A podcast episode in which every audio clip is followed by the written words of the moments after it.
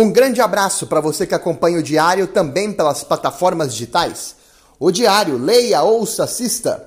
Sou Paulo Júnior, jornalista da Rede Vida, e considero que a pandemia irá deixar qualquer prognóstico mais imprevisível ainda do que já é no que se refere a esporte, principalmente futebol. Pego como exemplo o grande clássico nacional, que irá acontecer no próximo fim de semana. Flamengo, campeão brasileiro, enfrenta o Palmeiras, campeão da Copa do Brasil, pela decisão da Supercopa Nacional. A partida, se não fosse a pandemia, acredito que teria uma grande expectativa pelo jogo em si. Afinal de contas, são os dois elencos mais valiosos do Brasil, juntamente agora com o Atlético Mineiro, que contratou pesadamente para esta temporada. Entretanto, a decisão está cercada por indecisão isto porque ainda não se pode dizer acertadamente se vai ter jogo. Depende da liberação do governo do Distrito Federal.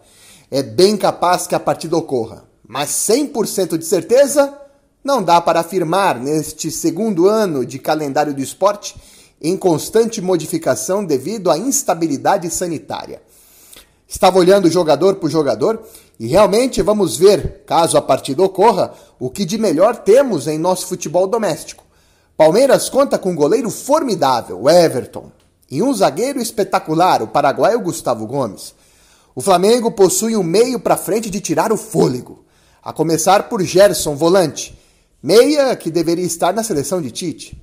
O problema é que, como podemos ter ideia de rendimento de ambos os times se o Flamengo começou a jogar o Carioca só agora com o time titular? E o Palmeiras praticamente entrou em período de recesso com a paralisação do Paulistão. Hein? O time principal do Mengo começou a jornada praticamente na semana passada.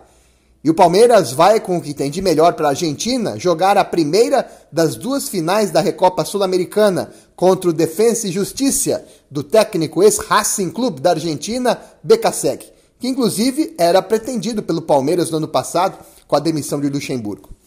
Ainda tudo muito indefinido, o que atrapalha a expectativa que poderia envolver uma decisão como esta, no domingo que vem. Natural, né?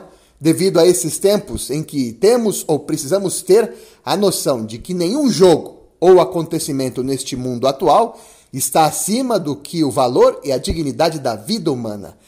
E só nos basearmos em quem ressuscitou no último domingo. A vida triunfou divinamente e é preciso defendê-la de nossa parte. O diário, leia, ouça, assista.